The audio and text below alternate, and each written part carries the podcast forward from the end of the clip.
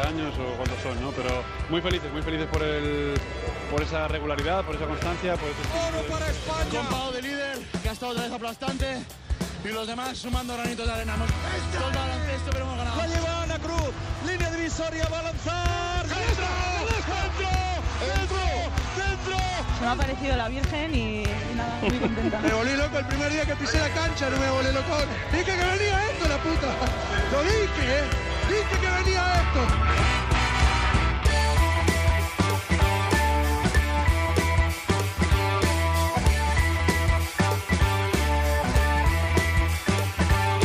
En capítulos anteriores. Sí que parece ser que las noticias pues son alentadoras pues, de, de cara al, al futuro, ya digo, no solo de esta temporada sino de- del club. Han llegado también a la situación que han llegado por porque en, en su momento se, se quiso estirar más el, el brazo que la manga. Es bonito, a mí, no sé, estas cosas pues al final, después de, de tantos años, entre comillas, pues bueno, es un poco un reconocimiento pues a, a una carrera larga y bueno, pues llegar a esta cifra quiere, quiere decir que durante todos estos años algo, algo se habrá hecho bien. Como se da por hecho tantas cosas, es como que ya no felicitas, ¿no? Porque Caterinburgo vaya a ir a la Final Four, porque es como que es su deber, ¿no? En el fondo sabemos que, las, que nos alegramos las unas por las otras, no hace falta estar. Es como quien felicita las Navidades. ¿Quién no desea feliz Navidad a todo el mundo? En Europa me parecía el jugador más imparable de todos. Y hacía dos cosas, no hacía más que eso, pero lo hacía tan bien que era imposible pararle. menos equipos, se veía mucho menos la NBA, los americanos eran como casi como extraterrestres que venían aquí a enseñarnos a jugar. Y Grenier Hall, que yo era súper pequeño, lo recuerdo perfectamente, la perilla, el porte, tal, guau, era guay. Bienvenidos, Onda Ceronautas, al capítulo 8 de Cuatro Cuartos. Puedes interactuar a través de Twitter, arroba Cuatro Cuartos OC, en Facebook, Cuatro Cuartos de Onda Cero, y escuchar nuestra banda sonora en la lista de Spotify, Cuatro Cuartos. Emprendemos viaje hasta una isla en la que vive un clásico de nuestro baloncesto, David Doblas, quien tras ser despedido improcedente, ha dicho un juez del Guipúzcoa Basket, inicia nuevas aventuras a sus 35 años en Grecia. Hablaremos del Real Madrid y el sistema de juego de Pablo Lasso, del Unicaja de Málaga y su paso a la final de la Eurocup. Con José Manuel Beirán vamos a recordar la figura de Wayne Bravender, uno de los grandes jugadores de nuestra historia. Melotero nos va a recordar los inicios de Ricky Rubio y aquella minicopa en Sevilla. Fue el inicio de todo, el rincón de Mateo, el chachismo ilustrado, la crónica en rosa, como cada semana, como cada lunes, aquí en tu rincón del baloncesto, en onda 0.es, balón al aire, comienza el partido. El baloncesto se juega en cuatro cuartos. David Campos.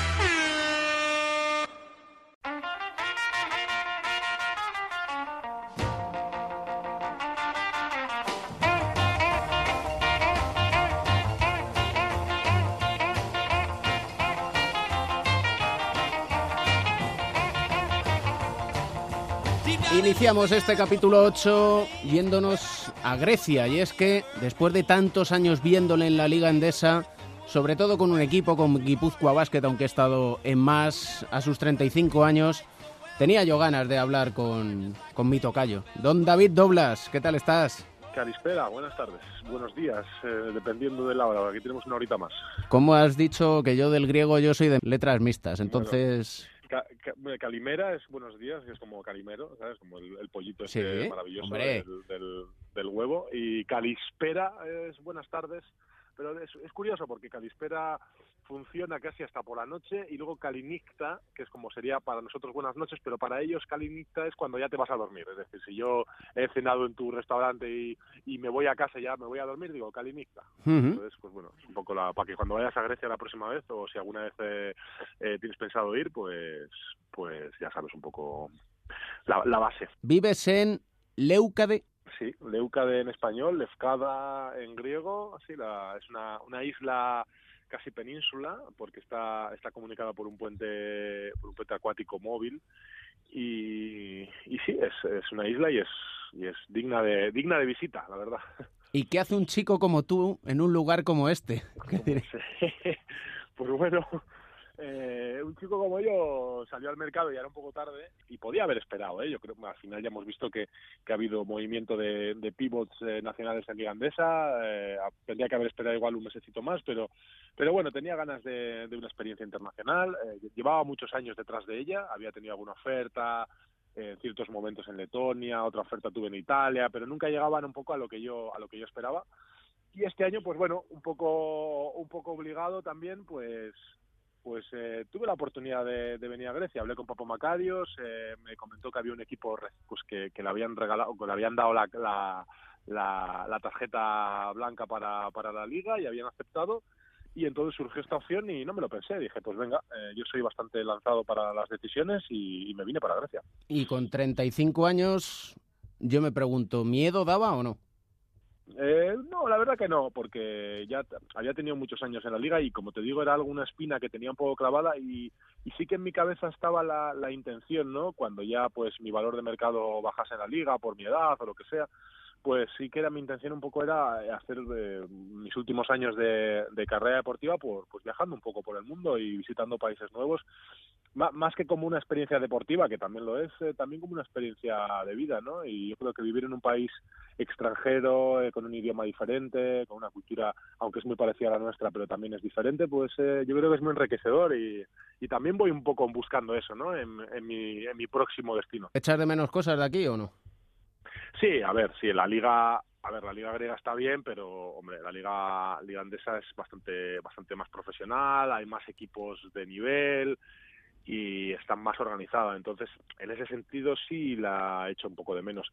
Pero la liga griega me recuerda un poquito, salvando a, a Olympiacos y Panathinaikos, que son un poco pues los equipos que están por encima de muy por encima del resto y que están a nivel de, de cualquier equipo de liga andesa, pues sí que me recuerda un poco a la antigua Alep la antigua LEP está de que había buenos equipos, que había que había no, a ver, ahora está un poco más eh, devaluada, ¿no? Pero pero antiguamente había pues siete, ocho equipos que realmente eran peleones y, y jugar fuera de casa era muy difícil y pues un poco me recuerda a ese tipo de liga, sí, una liga guerrera, una liga de campos pequeños, de, de afición bronca y y, y, está guay, tiene su, tiene su encanto. Y con mucho jugador griego, porque aquí también eso ha cambiado. La LEP era de jugador español, y, sí, y ahora bueno, ya, pues, aquí... de aquello queda poco.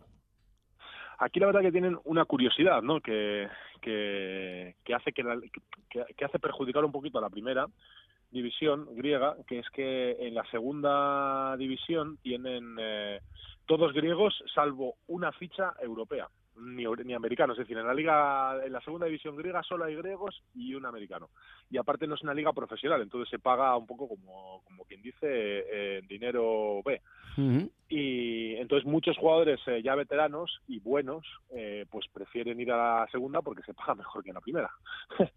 Valga la redundancia. Y luego en primera han puesto una nueva norma este año que en segunda vuelta se pueden fichar seis americanos y en primera vuelta tienen cuatro. Entonces, eso yo creo que, en mi opinión, perjudica un poco a la liga y sí que los equipos siguen manteniendo una estructura de griegos, la mayor parte de los equipos, de cuatro, cinco, seis griegos, en, nuestro equipo son seis griegos, pero, pero luego hay muchos americanos, entonces hace que la liga sea un poquito, a veces locura ahí, porque son americanos que no son, a ver, son a veces de primer año, que te pueden salir muy buenos o no, y luego hay otros americanos que bueno que son de segundo nivel y, te hacen la liga un poquito pues de pues eso de tiros a la primera posesiones cortas eh, juego un poco anárquico cuantos más americanos tengas, pues, pues el juego es un poco más diferente a lo que sería un juego europeo.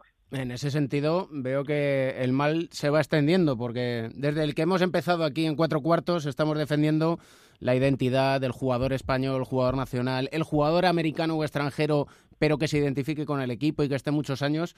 Y por lo que dices, bueno, ya has visto cómo va la deriva de la Liga Endesa, que van cambiando jugadores cada dos por tres, y tú te has tenido que ir a Grecia.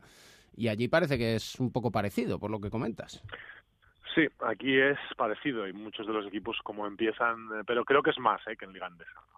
Aunque sí que es verdad que Liga Andesa pues está perdiendo esa identidad y, y yo abogo por, por equipos que mantengan a los jugadores. Es decir, si consigues tener una plantilla o, o cinco o seis jugadores, aunque sea uno checo y otro portugués, es que da igual, pero que, tampoco da igual, que yo prefiero que haya españoles, pero pero intenta mantenerlos, hace un esfuerzo por ellos, ¿no? Porque porque muchos ven eh, empiezan a ver la liga andesa, bueno, la, la liga griega seguro, pero la, liga andesa la pueden ver también como un trampolín y no es bueno es un buen trampolín para NBA, pero no para luego ir a, Liga Turca o a Liga China o a Liga lo que sea, porque pagan más, ¿no?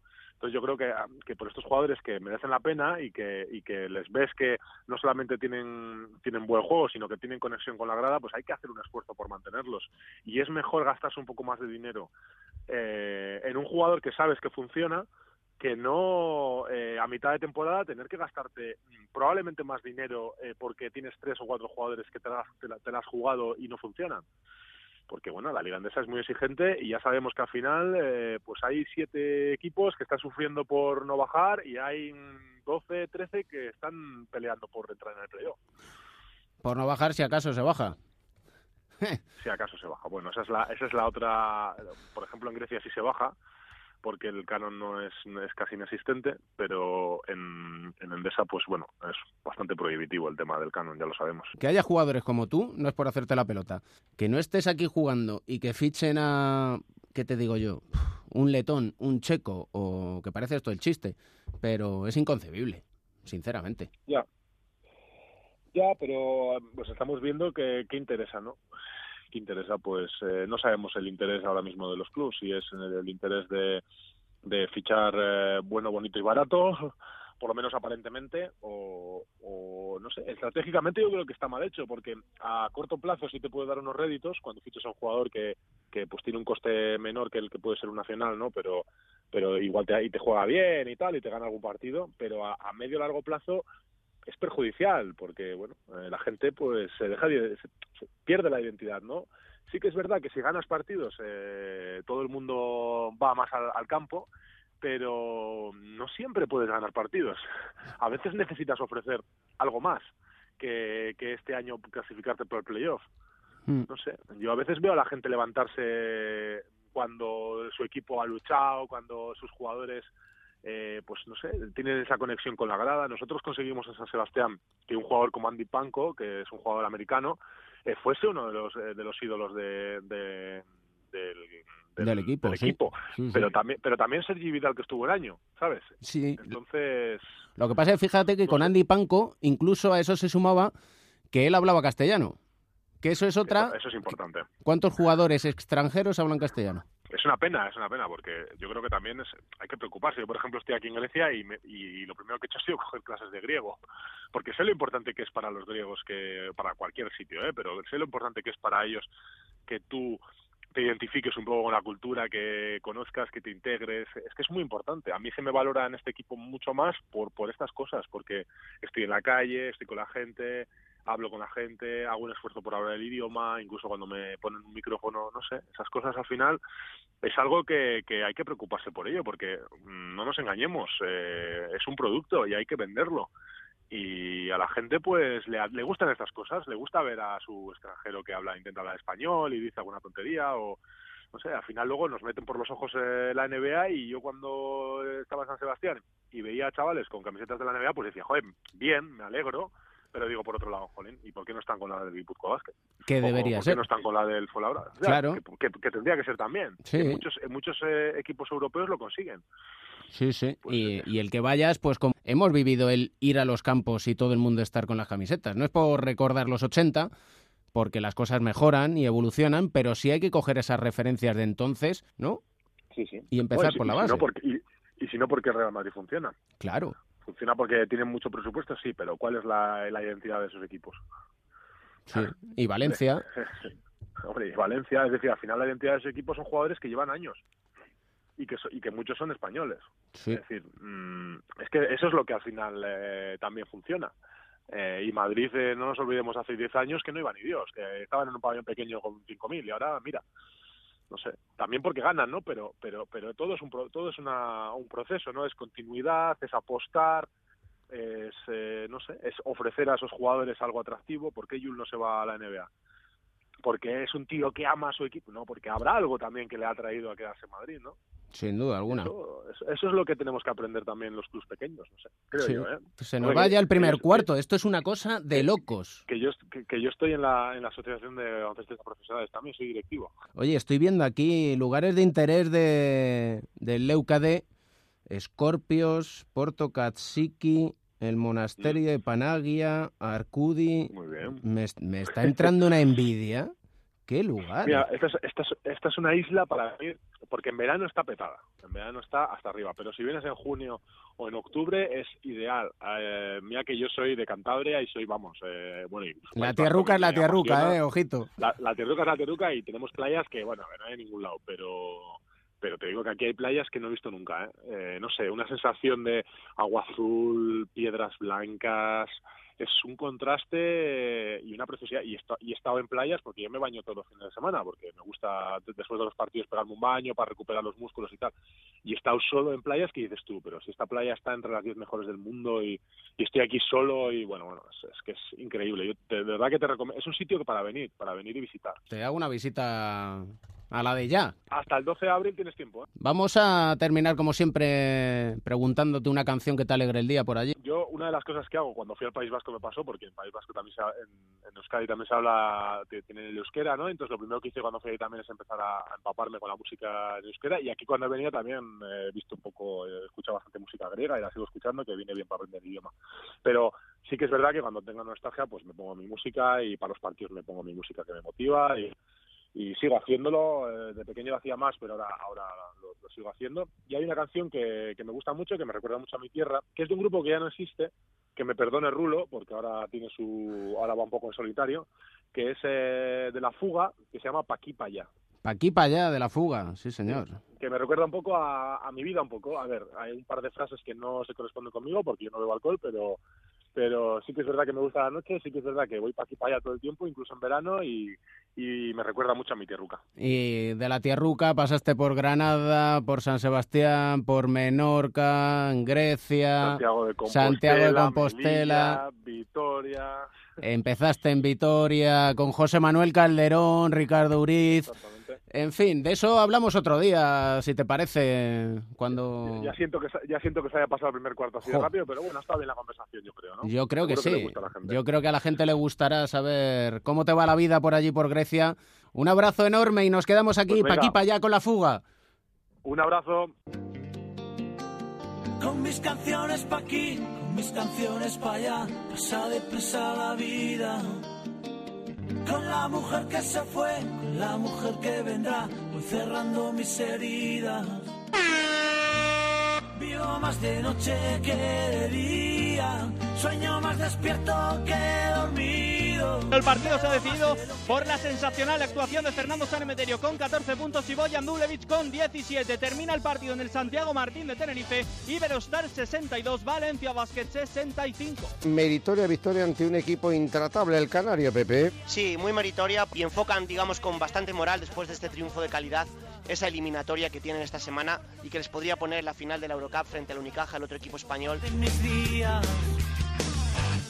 En mis deudas con canciones y mis errores con despedidas.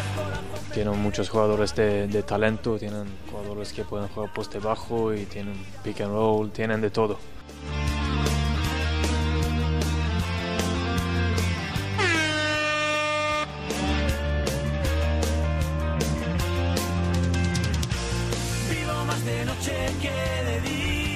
No solo David Dobla se identifica con esta canción pa' aquí, pa' allá de la fuga, otros lo hacemos. Para jugar al poste bajo, luego con Mariano de Pablos, veremos a ver, pero para el pick and roll que tenemos preparado en este capítulo 8, Pepe Catalina, ¿qué tal estás? ¿Qué tal, David? Muy buenas. Dejamos en el banco a José Luis Llorente, Joe Llorente. Yo me, Sí, no crié, sé. me crié en el Ramiro con Pepo Hernández, que hay que dejar libertad. Pero claro, viendo a Celko Obradovic tantos y tantos años, hemos dicho mano dura. O sigue el sistema o no hay manera.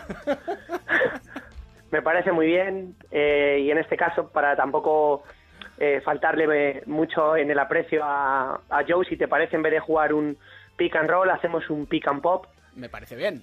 me voy a abrir me voy a abrir para tirar cuando me des el pase en vez de continuar para dejar la bandeja como hago con yo.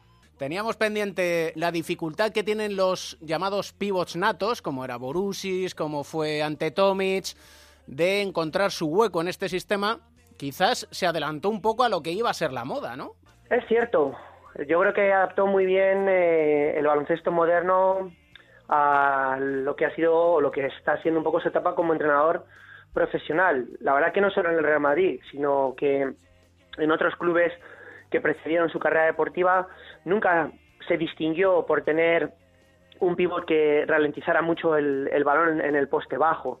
Sí que ha tenido algunos, pero eh, no, son su, no son su estilo y también los ha sabido aprovechar, todo eso se ha dicho.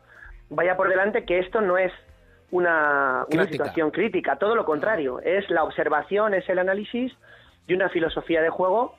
Eh, sería una aberración criticar a alguien que lleva un palmarés como el que lleva Pablo Lasso al frente del Real Madrid, pero cuanto menos llama la atención el hecho de que sus interiores normalmente han de ser jugadores dinámicos, jugadores que no absorban demasiado el balón, que no tengan que tenerlo mucho tiempo en las manos, como necesitan esos interiores que tú comentabas, pero le va bien así. Además, yo creo que con Gustavo Ayón ha encontrado un jugador que no es fácil, porque Gustavo Ayón es un jugador muy contundente y efectivo cerca de la canasta, pero también es muy dinámico y sin tener un juego de espaldas excelso, es un jugador que, que acaba produciendo mucho. O sea que hay que reconocerle el mérito de lo que tú dices, de haberse adelantado un poco a ese nuevo baloncesto, que quizá se ha radicalizado, extendiéndolo a un ejemplo de NBA, si te parece bien, David, eh, mira a Margasol después de la lesión, la dimensión que ha cobrado su juego.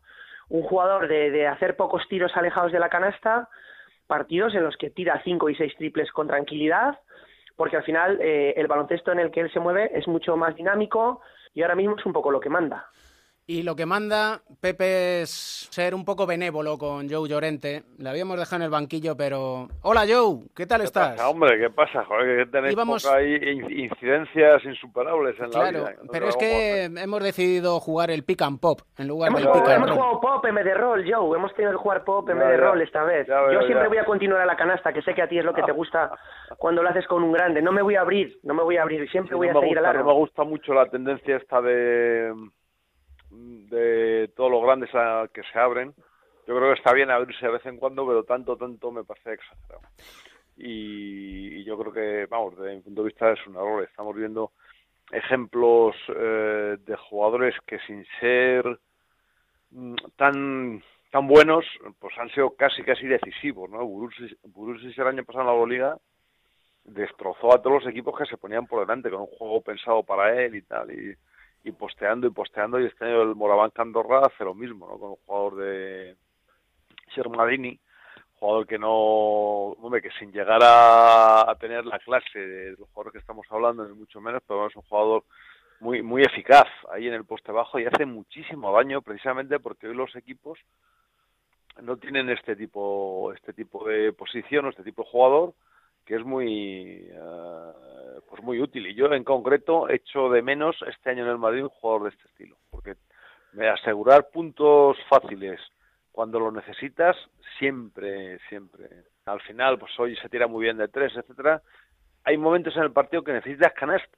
Hay momentos que necesitas anotar como sea. Y el tiro de tres pues tiene mucho más ritmo. Volvemos al rol, Pepe. Yo diría que, que es una cuestión interesante ya para la próxima ocasión el hablar un poco del respeto de los espacios de toda la vida. El baloncesto es un juego de espacios y a veces el tener cuatro abiertos hace que no se aproveche esa posibilidad, porque a veces hay, hay cuatro y medio incluso abiertos. Así que lo dejamos para la próxima. David. Perfectamente. Gracias, maestros, como siempre. a vosotros Un abrazo. Y del bloque de continuación a jugar al poste bajo cerca de la canasta con nuestro coach, nuestro entrenador Mariano de Pablos. ¿Qué tal estás? Hola David, buenas, ¿qué tal? El Unicaja de Joan Plaza en la final de la Eurocup.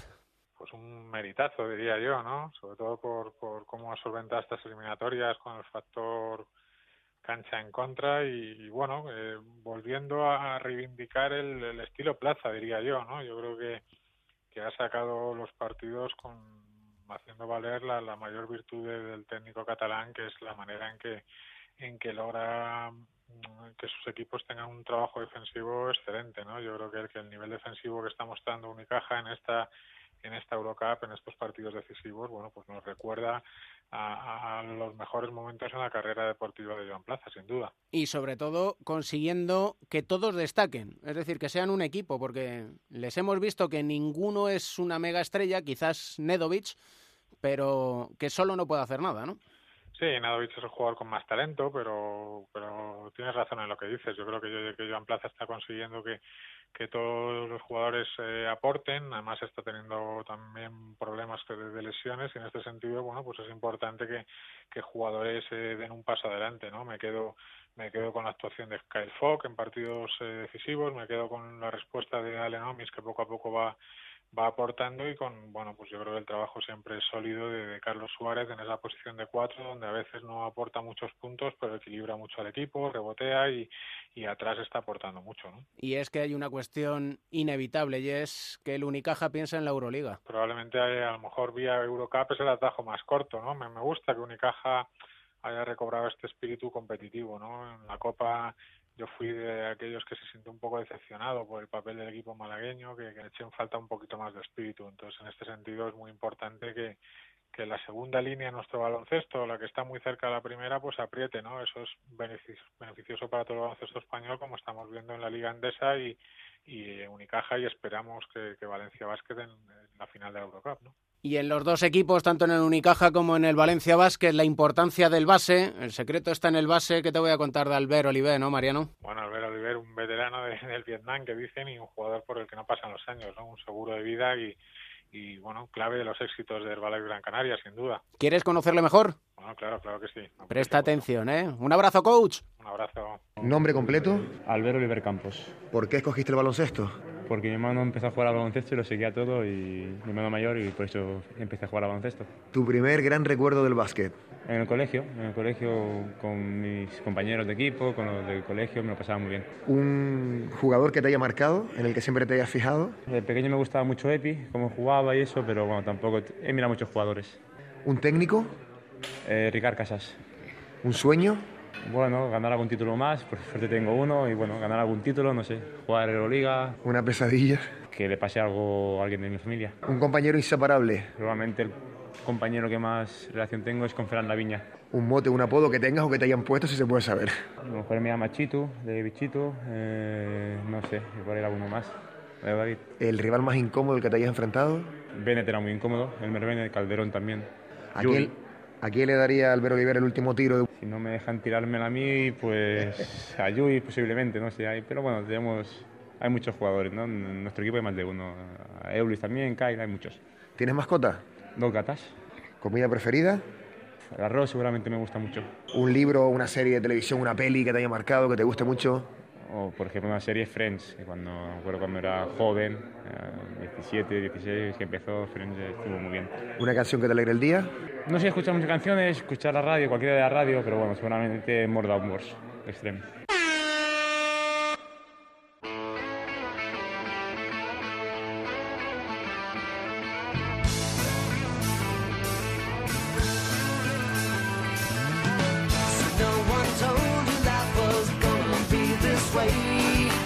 Rodriguez going for the steal. They get it back. Can he get it off? Sergio!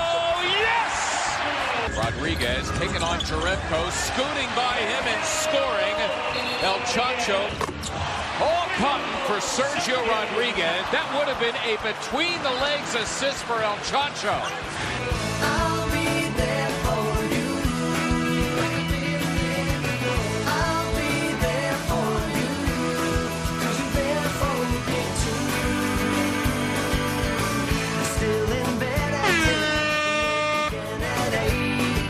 Llegados al inicio del tercer cuarto, ya lo sabéis, nos ponemos muy cómodos en el diván de Beirán con nuestro psicólogo del deporte, medallista olímpico, don José Manuel Beirán. Muy buenas.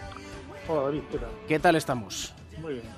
Te teníamos pendiente, porque surgió así, de las conversaciones es lo que tiene, en la tormenta de ideas, pues salen más temas de conversación y uno que lo dejamos pendiente, don Wayne Bravender. A la gente joven hay que explicarle quién era, para empezar, yo creo, ¿no? Sí, hay que explicarlo. Hace ya tiempo que hay que explicar quién era Bravender. Por desgracia, Yo dicho es sea una de de esas paso. cosas, exactamente, que creo que el que le gusta el baloncesto tiene que aprender de todo. Y los clubes, los clubes importantes, sobre todo, mm, creo que tienen esa responsabilidad. Cualquier chaval que juega baloncesto en un equipo grande tiene que saber quién era Bravender, quién era Ferrandi, quién era Epi, quién era Buscató. Eso también también ayuda a jugar. ¿Quién es el jugador más determinante en la historia de nuestro baloncesto? Que es Wayne Bravender. Sí, puede ser, perfectamente.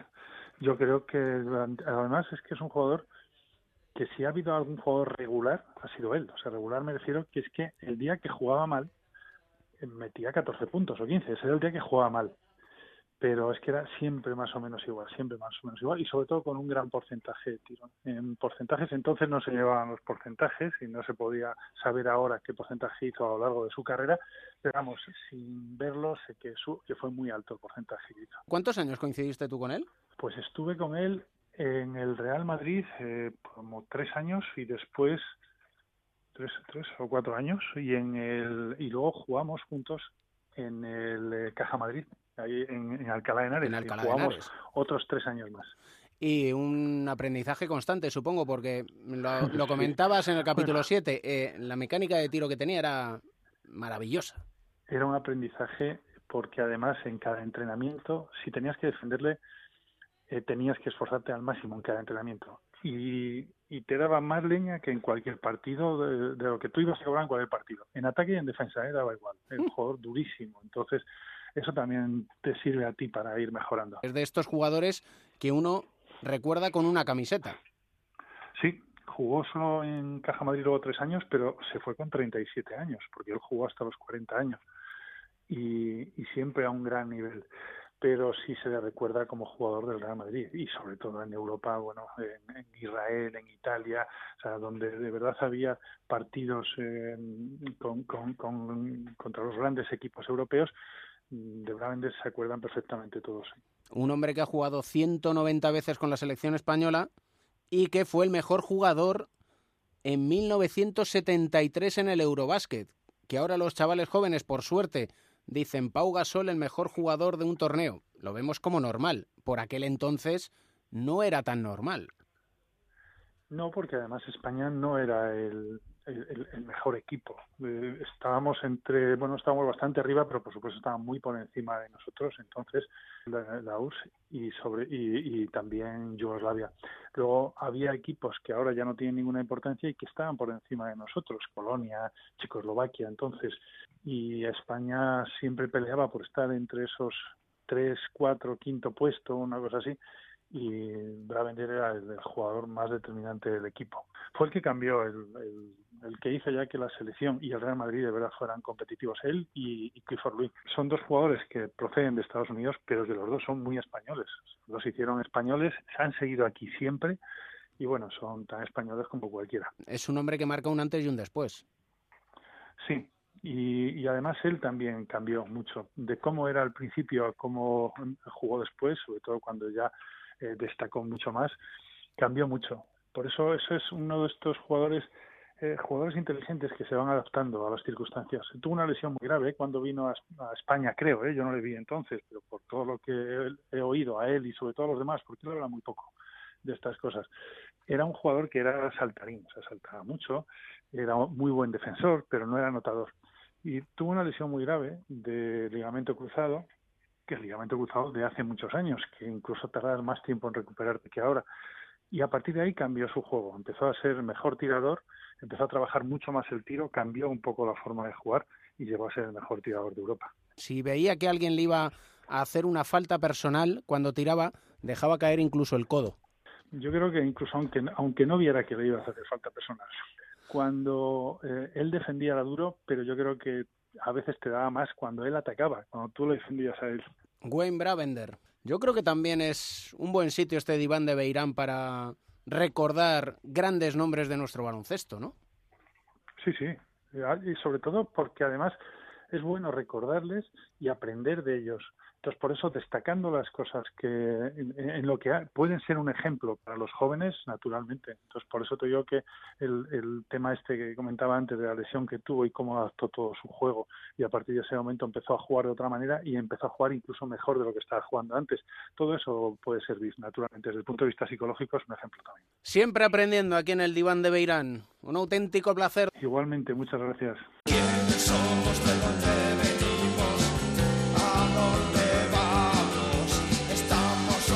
Melotero, ¿qué tal estás? ¿Qué tal, Camps? ¿Cómo estás? Admitimos pasajeros para el tren de Ricky. Para somos chachistas, pero también somos de Ricky Rubio. Hemos hablado de él en el diván de Beirán. Todo tiene un principio y un Todo porqué. tiene un principio. Es más, te voy a hablar de cuando a Ricky se le llamaba Ricard. Bueno, espérate tú, que hay que tirar de memoria, ¿eh? Hay que tirar de memoria. Nos vamos a 2004 y todo pasa en Sevilla. En Sevilla pasan muchas cosas. Es 29 de febrero. Año bisiesto, no hay muchos 29 de febrero. El 29 de febrero de 2004 en Sevilla se juegan dos finales. La final de Copa, que la jugaron el Tau y el Juventud, donde pasó algo muy especial, y es que perdió el Juventud, pero le dieron el MVP a Rudy. Claro, los mates de espaldas es lo que tienen en Aliup. Algo que solo había pasado dos veces. Hacía 10 años, también en Sevilla, en el 94. Allí, el Barça le ganó al Taurés, pero el MVP fue para Perasovic. Y en Sevilla nació una estrella. Nació una estrella, primera minicopa de la historia. Allí tuve la suerte de ser el narrador, trabajábamos en Localia y nos ofrecieron la posibilidad de hacer ese torneo. El primero, con Paco Torres, con Luis Casimiro, actual entrenador del Gran Canaria, había ganado la liga con el TDK y acaba de ser despedido de Etosa Alicante y con un histórico de los banquillos como Manu Moreno. Paco Torres, tú sabes que todo lo estudia. llega- Maestro de gigantes del básquet, Llega- maestro periodista. y dice, he hablado con los entrenadores, me dicen que hay un chico que se llama Ricard en el Juventud que es muy, muy, muy bueno. ¿Quién era Ricard? ¿Quién era Ricard? Primer partido de Ricard Rubio ante el, te- ante el Manresa entonces.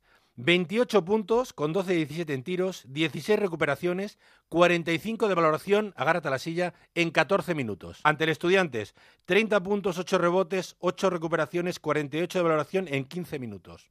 Madre mía. Bueno, pues así todo el torneo hasta que llega la final, final de la minicopa 29 de febrero, Juventud 88, Barcelona 53, llegaron a ganar de más de 40 con 19 puntos, 6 rebotes, 10 recuperaciones de este angelito que tenía 13 años, 5 meses y 8 días y se expresaba de esta siguiente manera. Lo que vas a oír es un incunable. Es la primera entrevista en televisión de Ricky Rubio. Muy poca gente lo ha oído. Los que estaban oyendo aquel día la retransmisión y, poco más. El partido son 40 minutos, cuando ganas de mucho te cuesta mantener la, la- la confianza, o sea, la fuerza que te da al principio de jugador y entonces es difícil mantener todo el ritmo en todo el partido. 40 minutos es muy difícil. Vemos a un Ricard jugador total, que lo haces todo. Subes, reboteas, tiras, juegas por fuera, juegas por dentro. Es mi forma de ser, o sea, yo juego por lo que me diga el entrenador y como estoy más a gusto. ¿Ricard Rubio NBA o es No. mucho, muy fuerte eso? Estamos al, al presente, yo no pienso en futuro, en futuro ya vendrá. Y claro, después llegó la ley seca, que yo llamo. Se prohíbe hacer entrevistas. Una norma que aplica el Juventud. Yo Hasta creo que el espíritu está bien, pero claro, en gente como Ricky, un tío bien ordenado, yo creo que... Bueno, pero tampoco estaba. Siempre había que hacer algunas- Hasta que fue mayor de edad, cuando Ah, cumplió hasta 18 que fue mayor de edad. años. Bueno, pero aquí todavía era menor, lo que pasa es que ya estaba bajo la jurisdicción de la selección española y nos permitió hacer la primera promo con él de televisión. Era el anuncio, entre comillas, para la sexta de lo que era el Eurobásquet de España 2007 y el Eurobásquet U18 de Madrid. Eran Ricky y Pau. Siempre se fijan un poquito más en mí, somos un, un equipo realmente pues, con mucha profundidad. Yo no me creo que sea una estrella en esa selección. Somos los 12 jugadores que tenemos que jugar a tope. Ojalá podamos tener esa presión siempre. ¿Tú te crees que eres favorito? Vas a tener problemas. Quería mandar un saludo a todos nuestros amigos de la Sexta. Os aconsejo seguir el europeo, primero el junior y después el senior que va a hacer un festival. Siempre con vosotros con la Sexta. Vaya torneo aquel, ¿eh? Sí, fue un torneo El de Ricky. Fue un torneo espectacular el de Ricky. Yo además te contaré una anécdota que va más en el carácter de Ricky. Ricky no podía hablar. eh, después, bueno, al estar con la selección nos dejaban hacerle pequeñas entrevistas después de los partidos. Yo hablé con Ricky y Ricky solo puso una condición para hacer esas entrevistas. Que no quería ser siempre él el entrevistado. Decía, somos un equipo y quiero que entrevistéis a todos mis compañeros. Todos pasaron por los micros de la sexta, pero como no, Ricky Rubio en las entrevistas prohibidas. Nosotros no hicimos nuestro trabajo al 100% y por eso ha pasado lo que ha pasado. Si nosotros hubiéramos ganado de 10 o hubiéramos ganado a Serbia, no, no podrían haber hecho lo que han hecho, pero siempre, siempre y cuando nosotros hacemos nuestro trabajo, nadie nos puede arrebatar. Hemos trabajado muy bien, pero nos ha faltado eso y un poco de deportividad. Que no me importa este tema porque este tema son de los despachos de arriba. Nuestro tema es jugar a, la cancha y jugar al baloncesto y, y hubiéramos ganado de 10 y esto no hubiera pasado. Así que no es nuestro tema. Hubo polémica en aquel torneo, pero eso lo vamos a dejar para otro capítulo. Para otro capítulo. Porque, porque conviene recordar aquello. Conviene recordar, solo te diré una cosa, la camiseta de su último partido con la U18 de Ricky, ¿sabes quién la tiene? La tiene Pedriño, el mítico delegado de, de aquella selección Pedriño. 18. Sí, señor. Y a él se la dio al acabar el partido. Ricky Rubio, que sigue siendo exactamente igual que cuando empezó. Que cuando era Ricard. Súbanse al tren de Ricky, porque, bueno, vamos a acabar con las tomas falsas de Ricky Rubio. No me digas, ¿sí? Sí, sí, ahí están, ahí están las tomas Venga, falsas. Anda que no, anda que no le tomaban el pelo los mayores. Gracias, Mel. Gracias, Cans. Hola, soy Ricky. Que jueguen, que jueguen. Hola, soy Ricky, juego en la selección. y- Hola, soy Ricky, juego en la selección y os espero en la sexta.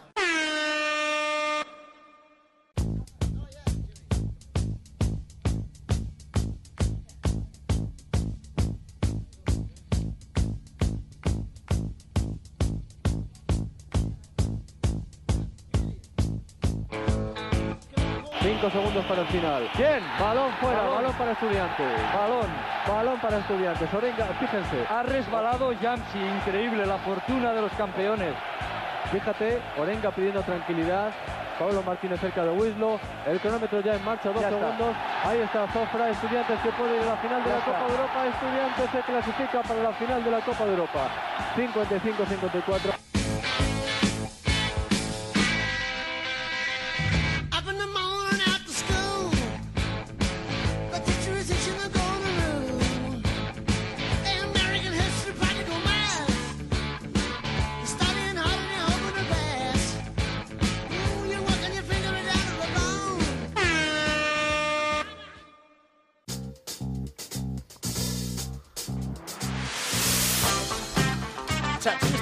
Ilustrado, Don Quique Peinado, ¿qué tal estás? ¿Cómo estás, Rey? No sé si llorar o reír. Reír yo, yo es que además eh, Esteban Gómez y Joan María Gabaldá, macho, ya son dos voces mitiquísimas y eh, te demuestran lo, lo, lo al principio de la Euroliga que era, que dice a la final de la Copa de Europa, ¿no? Era Final Correcto. Four y se llamaba Liga Europea ya de aquella, pero bueno, a la final de la Copa de Europa, con ese entusiasmo de Esteban Gómez, ¿verdad? Ese entusiasmo. 25 años han pasado. Sí. 19 de marzo de 1992. Correcto. A saber cuántos años tenías tú. Pues en el 92, 13. Qué jovencito. No los había cumplido los 13, porque los cumplo en abril. Y em, yo sí me acuerdo de que estar ahí en el Palacio de los Yo, Deportes. yo estaba en casa, yo lo vi. Yo ¿Lo, lo vi viste en por la casa. tele? Yo lo vi por la tele. Yo, yo lo vi por la si te tele. digo la verdad, no había escuchado esta narración. Esteban Gómez y Joan María Gabaldá. Y Joan María Gabaldá dice esa frase, dice, la suerte de... o La suerte del de los campeón. cam- del campeón, Del ¿no? campeón. Estudiantes contra el Maccabi y el campeón era el estudiante. Fíjate tú que Georgievich, por aquel entonces Con pelo. con pelo, Mucho pelo. y empezaba a despuntar en esto del baloncesto, Sí. jugaba en el Partizan y entrevista a nuestros compañeros del Plus y decía, si no se llegan a enfrentar el Juventud de Badalona y el Estudiantes en semifinales, el campeón de Europa, es que hasta lloro y todo, Hubiera de aquel año hubiera sido el Estudiantes. Pues mira, Georgievich no es una persona que se le pueda decir que tenga un cariño especial por estudiantes. O sea, que lo dice desde el más puro sentido baloncestístico. Y es que era un equipazo. Es que era un equipazo. Es que era un equipazo increíble y ahora que se vuelven a reunir 25 años después empiezas a ver los jugadores los jugadores que eran. Y es que es eso, que Alfonso Reyes era el, el pivo malo, macho. ¿Te acuerdas? Hombre. ¿De memoria o no? Pues, a ver, mira. eh, Aguilar... Bueno, los, Has empezado de atrás Claro, no, yo empiezo siempre de los que menos me, me voy a acordar, ¿no? A ver, estaban ahí Alfonso Reyes, estaba Juan Orenga, estaba Juan Aisa, estaba Aguilar, estaba Nacho Azofra, eh, estaba Ricky Winslow, estaba John Pinone, estaba Pedro Rodríguez, Y Pablo Martínez. Pablo Arroyo. Martínez, claro, Pablo Martínez era el otro base, me faltaba, iba a decir Antuna, no, no, Pablo Martínez, y ya estaba, ¿no? Y Alberto Herreros. Ah, siempre se me olvida ese señor. Claro, como no ha hecho nada en el Nada, baloncesto, mira ¿verdad? que le- es, eh, mira, te voy a contar una anécdota. Estudiantes ha sacado unas camisetas conmemorativas de, de los 25 años. Entonces, son unas camisetas de cada jugador. Entonces, yo he comprado de, lo- de un montón de jugadores. Llamé a un amiguete del club y dije, tío, por favor, resérvame las camisetas. Y me dijo, ¿cuál quieres? Y dije, todos los que no hayan jugado en el Madrid.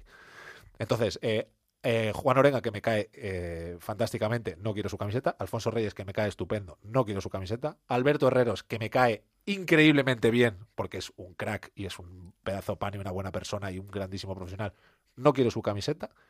Y entonces he comprado a Juan Isa, Pablo. Tú sabes eh, que Juan Aisa empezó en el es Real de la Madrid, cantera del de Real Madrid. del Juan Real Isa es de la cantera del Madrid, pero Juan Aisa es la persona más, uno de los jugadores más del estudiantes que han estado vistiendo la camiseta de estudiantes. Y Juan Aisa, en un eh, gesto cobarde, ha secuestrado todas sus camisetas, las ha comprado él, como eh, los Reyes secuestrando el jueves, Y le escribí diciéndole, Juana Isa, libérame una camiseta por tus muertos que la quiero. Y me dijo, te la vendo por 200 euros, no sé qué, una cosa terrible. Y no, no sé si voy a poder conseguir la camiseta de Juana Isa, ¿qué te parece? Mm, fatal. Entre otras cosas porque yo quiero una. Hombre, claro, todos la queremos. Juana Isa, Marisa, el, un, un ídolo. El base de la Copa ¿Sabes del que a Rey Juana. Isa yo le hice su última entrevista, ¿Entrevista como como profesional? ¿Ah, sí? En Gigantes, sí señor. Y era una de mis primeras entrevistas y llamó en plan, es Juana Isa y dije, ya está, la he cagado, mi primera entrevista, se acaba mi carrera profesional.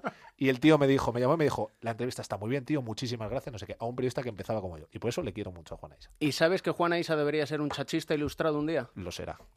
Lo Le será. tengo que mandar un mensaje. Díselo. Y de paso, contigo que nos expliquéis la, La, jugada, a cuernos. cuernos. ¿Pero tenemos tiempo o no? Mm, Jo, tío, es- ah, bueno, el ¿Te va a llevar programa- mucho? ¿Te va a llevar mucho? Es que es un rato. Es un rato largo. Bueno, pues para el próximo programa te la... Venga, para el día con Juan. Porque mira, cuernos empieza con queda. Yeah. Cash money, heroes. Private jets, polish. Stay shy. La crónica en rosa, don Alberto Pereiro, ¿qué tal estás? ¿Qué tal, querido? ¿Cómo estás? Muy Nos buenas. preocupamos de lo que sucede alrededor del baloncesto, a esas personas que nos hacen disfrutar del deporte de la canasta. Y hoy vamos a hablar, a ver cómo explicarlo, A mí me cuesta, ¿eh? de patatas. No, Sí. o sea, digamos, el titular es, hablamos de patatas. Hablamos de patatas. Pero patatas claro, grandes. Sí, y con, Y con fotos, eh, con vamos, personalizadas. personalizadas con los jugadores de la NBA, Sí, señor. que está revolucionando las redes. Sí, señor, y que ya eh, ha provocado dos nuevos eh, multimillonarios, porque ya sabes que el norteamericano es experto eh, en hacer de la cosa más curiosa sacar el dinero más exigente. Y en ello andan. Eh, vamos a ver, eh, ya sabéis que en las últimas, los últimos 10 días, por así decirlo, este proyecto de Potato Parcel, eh, o lo que es lo mismo, una patata de las de toda la vida, eh, de las de freír, de las de cortar en trocitos y freír en la sartén. Las patatas de la abuela. Las patatas de... No, porque eso son fritas, eh, querido. Ay, amigo. Claro, amigo, ya es que ya, ¿lo ves? Ya estás confundiendo a la audiencia. Entonces así- no, y así- centrémonos ah, otra De todas maneras, como luego dominas el tema de redes sociales, lo, lo enseñarás, pero eh, tendencia en Estados Unidos, después de que un artículo en el USA Today titulado For the Win, y es que esta película empieza cuando Riyad Beckett, que es el dueño de este Potato Parcel, eh, hace una- un año exactamente, intentar utilizar esta misma medida de mandarle eh, 150 patatas personalizadas a los 150 jugadores titulares de la NBA que él consideró oportuno. Eh, lo iba a haber empezado por los dueños de las franquicias, eh, con los escudos de los equipos.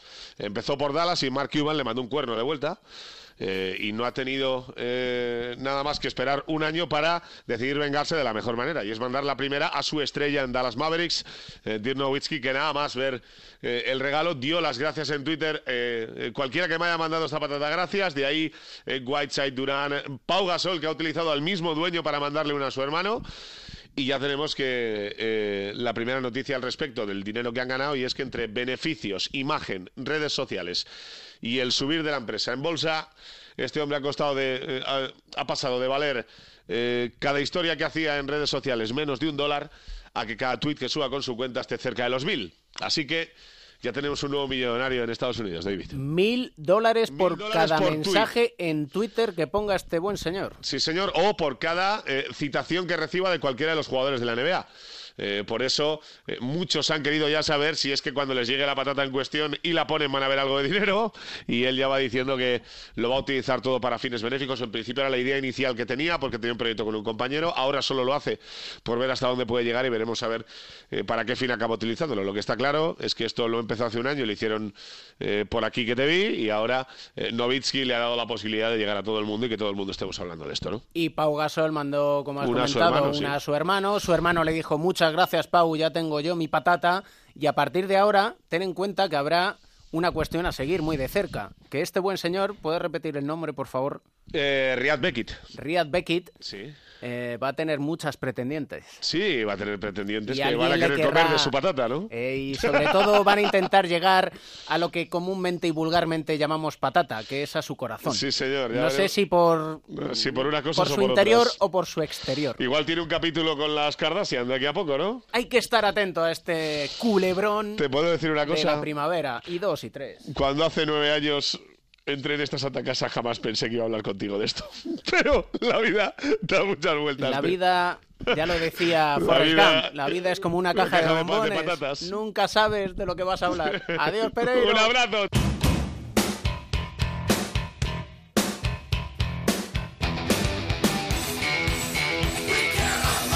Os vamos a contar un secreto. Papá de Mateo, Edusel, ¿qué tal estás? ¿Qué tal? Muy buenas. Estamos grabando esta sección en el Comité Olímpico Español. Así es, así es. En la Casa del Deporte, en español. Aquí, después de haber dado una charla sobre concienciación de donación de médula, cordón umbilical, pues con eh, Alfonso Reyes del Sindicato de, de Jugadores de Básquet, el fútbol también, Vidacor, y una eminencia como John Wagner, hablando de, de la importancia de donar médula y donar cordón umbilical. Si pensaba que estaba concienciado, mm, mm, mm, lo siento, pero no. Viendo lo que cuenta una eminencia como John Wagner en Minnesota, que él trabaja allí investigando. Políticos, hay que investigar, y para investigar hace falta dinero, os lo recordamos. Y ver las imágenes es, es una lucha constante, pero a su vez es tan satisfactorio. Sí, porque eso te hace ver la realidad del mundo en el que vives, eh, parece que estamos en una burbuja, hay una realidad muy dura en los hospitales y la única forma de curar esa realidad tan complicada, no solamente en casos de leucemia, sino otro tipo de enfermedades de las que se puede beneficiar eh, de la donación de médula. Y bueno, pues gracias a investigadores eh, como John Wagner o aquí en España que hay muy buenos también, eh, es el futuro y el presente y es sobre todo dar un brote de, de esperanza ante una situación infernal. Nuestras historias, ¿con cuál nos deleitas hoy? Bueno, esta vez con Larry Sanders. eh, acaba de volver a la NBA eh, con los Cleveland Cavaliers después de un par de años eh, meditando, digamos lo que meditando en una clínica de rehabilitación de todo tipo, eh, sobre todo mental. Él dejó los Milwaukee Bucks, él tenía un contratazo de cuarenta y pico millones de dólares. eh, de repente llegó un día a la oficina y dijo, no quiero jugar más, eh, rescindirme el contrato.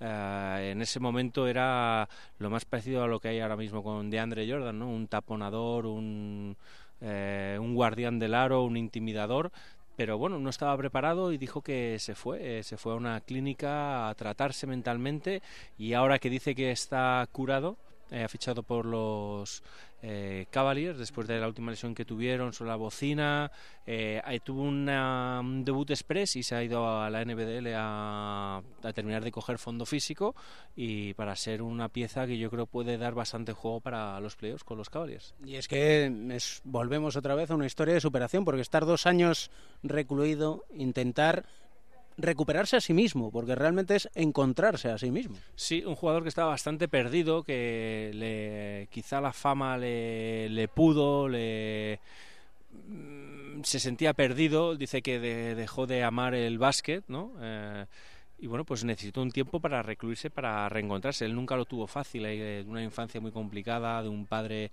que abusaba tanto de él como de su hermana, de su madre.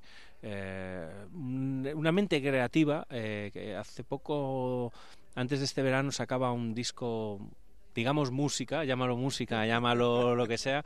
Y bueno, él siempre tuvo una mente inquieta, eh, le, le encantaba mm, dibujar. eh, dicen que en la NBA nadie dibuja mejor a Garfield que él.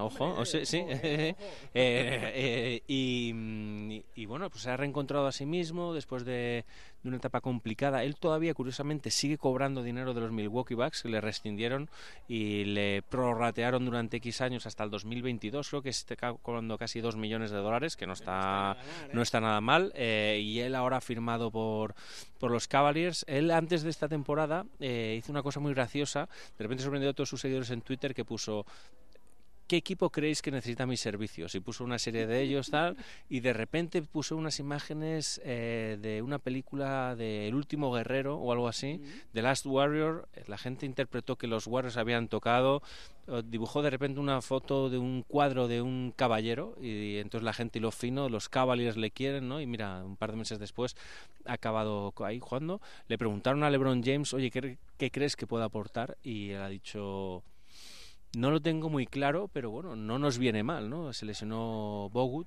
eh, ha dejado un hueco ahí importante y yo creo que, que centrado puede ser un jugador interesante. No te voy a decir que determinante, pero sí interesante, sobre todo que viene motivado porque sabe que se va a jugar un futuro contrato, ¿no? Aunque bueno, él tiene ahí el remanente ese de los dos kilos anuales de, de los backs que no le haríamos asco aquí, ¿no? No, la verdad es que no. ¿Mateo tiene una música para nosotros o no? Eh, vamos, no, no, vamos a, vamos a improvisar, vamos a poner eh, Polar Craze, el grupo Polar Craze con Align Align, ¿no? Y que yo creo que da muy buen rollo, yo creo que da muy buen rollo para, para acabar y, eh, y lanzar ese mensaje de optimismo, de felicidad y de pues eso, de optimismo, ¿no? De que la gente vaya, esa donante de médula, eh, que donen el cordón umbilical a los que van a ser papis y que se conciencien, que pueden ayudar mucho, no solamente en el campo de la leucemia, sino en distintas enfermedades. Aquí lo vamos a dejar.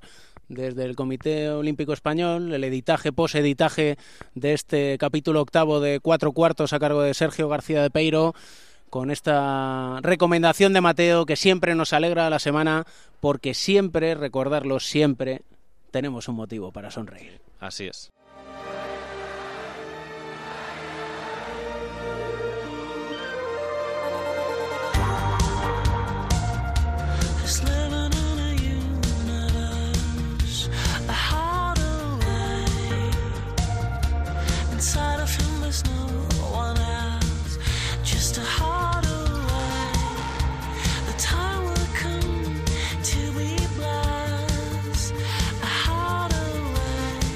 El baloncesto se juega en cuatro cuartos.